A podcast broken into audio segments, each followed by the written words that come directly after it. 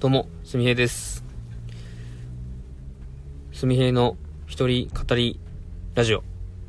第24話、えーお送りしたいと思います。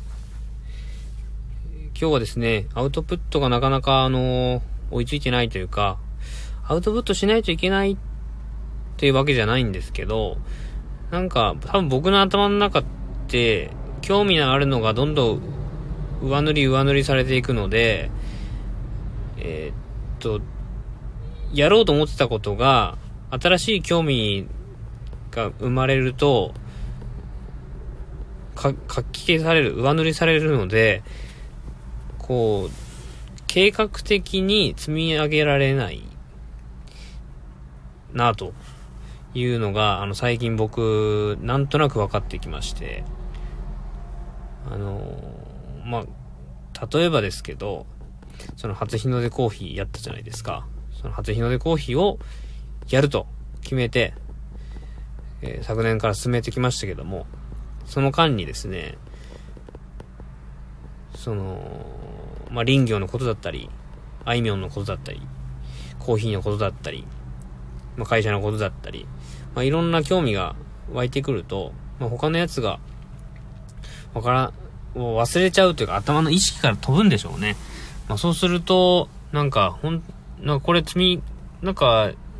思い立った時は、あ、これからこんな感じで積み上げていったらこんな感じになりそうだなっていうワクワク感があるんですけど、結局積み重ねられないんで、うん。だから、こう、なんだろうな、こう、前、本で多動力ってありましたけど、いろんなことをですね、同時進行で進めていくみたいなところってなかなかね、普通の人は難しいですよ。難しいとはできないですよね。だから、その都度その都度思ったことをアウトプットしないと、アウトプットするというのは文字に書いたりとか、こうやって言葉にして、するっていうことなんですけどね。僕結構あの人に何かを伝えようとすると、伝えながら、あ、これ足りないなって思いながら、思う、思うんですよ。あ、これ、あ、これ知識として足りなかったなって思う。ただ、ブログとか書いて、書いてたら、それがあんまり浮かんでこないんですよね。だからこういう、まあ、せっかくね、ラジオトーク、まあ、させてもらってるんで、まあ、そういう場にできたらいいなと思ってます。今日は、あの、林業についてお話ししようと思います。実は、あの、これ、収録の前に、一回撮ったんですけど、なんかあの、不具合でラジオトーク保存できてなかったんで、もう一回話したいと思います。はい。えー昨日、これ収録してるのが、えーっと、2月の10日月曜日です。で、昨日の2月の9日日曜日に、小物町にある学びの森っていうですね、あの、私が去年、町の木こり人育成講座でお世話になった森の風さんっていう NPO 法人がありまして、そこの、まあ、拠点がある場所が学びの森っていうとこなんですが、そこにですね、うん、まあ、約半年ぶりいや、1年ぶりに、えー、まあ、顔を出して、えー近隣整備、まあ、なんかあの、仕事のお手伝いできればなと思って、まあ、山に入れたらいいなと思って、えー行ってきました。去年、参加したその町の木こり人育成講座っていうのは、まあ、もともと僕はあの、ペレットストーブっていうですね、あの、木質ペレット燃料を、を燃料にした、えーまあ、薪ストーブに似たストーブを会社で販売してまして、まあ、その関係で林業に、えー興味を持ちまして、まそこから、うん山の現状を知りたいなというのがあって、えー町の木こり人育成講座っていうのはチェーンソーをの使い方を教えてもらえるような講座で2ヶ月半ぐらいかけてやるんですけども、まあ、その講座に参加することで森の風さんとか林業に従事している方と同じ時間を共有することでその普段聞くことができない言葉とか、まあ、林業の現状とかっていうのを、え聞ける場を作りたかったっていうのが一番の理由で受講しました。でその受講すると、チェーンソーの、ま、安全講習も受けるので、一応認、認、修了証みたいなのがもらえるんですよ。ただその修了証もらったとしても、すぐ即戦力として木こりになれるわけではないんで、え山にどれだけ出て、何本、まあ、どれだけ木を切ったかによって、チェーンソー自体の技術は、ま、向上していくんですね。ただ、チェーンソーを持って山に入るっていうのが、だけが、あの、林業ではないとは思ってるので、ま、それも一つ知識と経験として、え、持っていながらも、あ、そ、その、大きな会社で林業をやってるところもあれば、まあ、2、3人でや、2、3人というか、あの、有志でやってる、えー、自伐型林業っていうんですけどね。大きな重機を使わずに人の手でちょこっとずつ管理していくっていうやり方。まあ、そういういろんなやり方があるんですけども、あの、なんせ僕林業についてそんなに詳しい方ではないので、本当に広く浅く関わりながら、自分の興味のあるところにどっぷりとね、やりたいなという思いで、はい、あその講座を受けまして、で、終了してからもう約半、1年ぐらい、その、千田とは、えー、ご縁、ご縁がないというかですね、会ってなかったんですけども、最近また山に入ってみたいなと。山、まあ、なんかツイートでですね、山を手に入れたい、山を買いたいみたいなツイートをしたんですが、まあ、ちょっと山、山、えっ、ー、と、川上から川下の活動ということで、山に興味を持ちまして、で、まあ、山に興味持って自分の一番身近なところで言うと、その森の風さんの活動に参加するっていうのが一番だったので、え、もし、えー、スタッフ募集というかお手伝い募集してたので行ってきました。やった内容としては、午前中、その学びの森さんで、えー、また4月から木こりの講座があるので、その準備と、えー、山で間伐してきた、えー、コナラの木を薪にする作業とか、あとは、金賞、えー、椎茸の金賞ですね、を打ち込む作業とか、あとは、なんだ？まあ、片付けですね。片付けとか、まあ、雑用的なものが午前中ありまして。で、午後から近くの森に行って、えー、森、え、これは小物町さんから、え、業務委託を受けてるっていうふうに聞きましたけども、の山に入って、山道整備、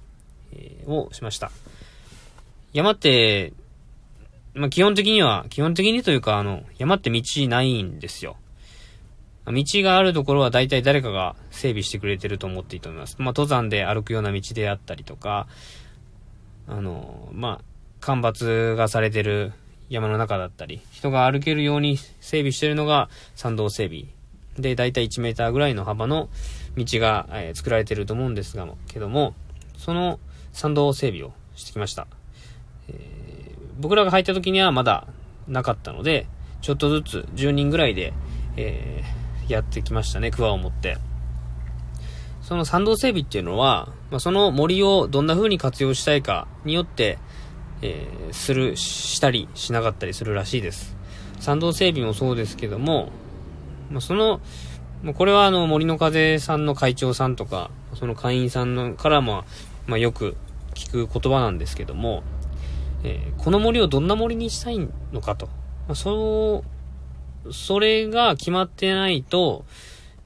干ばつのしようもないし、えー、その参道を作るっていうのも、えー、どんな森にしたいかによって変わってくるというのがあるみたいです。ただ単に、その住宅で使われるような杉やヒノキを作る森として使いたいのか、えー、それとも、その、針葉樹だけじゃなくて、広葉樹も植えながら、自然を楽しむ場所にしたいのか、まあ、はたまた、その、なんだろうな、治水の意味で、えー、杉、ヒノキだけじゃなくて、まあ、いろんな、え葉っぱの落ちる木とか、まあ、そういうものを植えて、えー、そこの生物を、えー、飼育するというか、そこに虫とか、え昆虫とかの動物が来るような環境にしたいのか、まあそういう、どんな森にしたいかによって、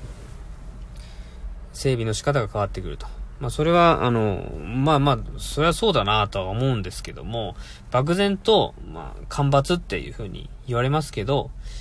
あの、何のためにするのかっていうのが大事なんだなというのを改めてね、実感した次第です。で、昨日入った山は、その山の中で、えー、まあ、自然観察ができるような山にしたいという依頼があったので、その観察がしやすいように、えー、観察をすると言ってもね、その山に入って、こう、山をこう見るだけではなくて、その森の風さんのやり方では、えっ、ー、と、参道を歩きながら、え知識のある方に、これはこんな木ですと、この木はこんな特徴があって、みたいな、そういう講座も開けるように、緩やかな道を作って、で、途中途中ベンチなんかを置きながら、えー、自然散策ができるような場所にしたいという目的があって、参道整備をしたっていう感じですね。えー、と、その整備をしながら、本当につ、ついてくれてる、その会員、会員さん、まあ、スタッフさんからですね、まあ、何気なく、その、聞こえてくる会話がすごく僕にはし、あの、ためになるというか、面白いなと思いますし、この、この人のこの本読んでみたらとか、あの、福井のこの人の考え方と、筑波のこの教授の先生の考え方はちょっと違うよねとか、僕はその教授の名前を聞いても全然わかんないんですけど、まあ僕で言うところの建築学科に行ってたので、えー、まあ安藤忠夫さんの建築がこうで、熊健吾さんの建築はこうだよとか、まあそういうのを、まあ、学生時代なんか、語話してたり、まあそういう会話がありましたけども、まあ一般の方にしてみたら何の話をしてるんだみたいな、まあそういう風な感覚でしょうね。まあ、こと林業においても同じかなと。はい。まあ、まあそんな感じで、えっ、ー、と、林業のことにも携わっていきながら、コーヒーのことも考えながら、なんか、繋がっていけたらいいなと思いながら、はい。今日の収録もそろそろお時間ということで、えー、この辺で、すみへいの一人語りラジオ終わりたいと思います。お送りしましたのは、喫茶すみへい店主、すみへいでございました。ありがとうございました。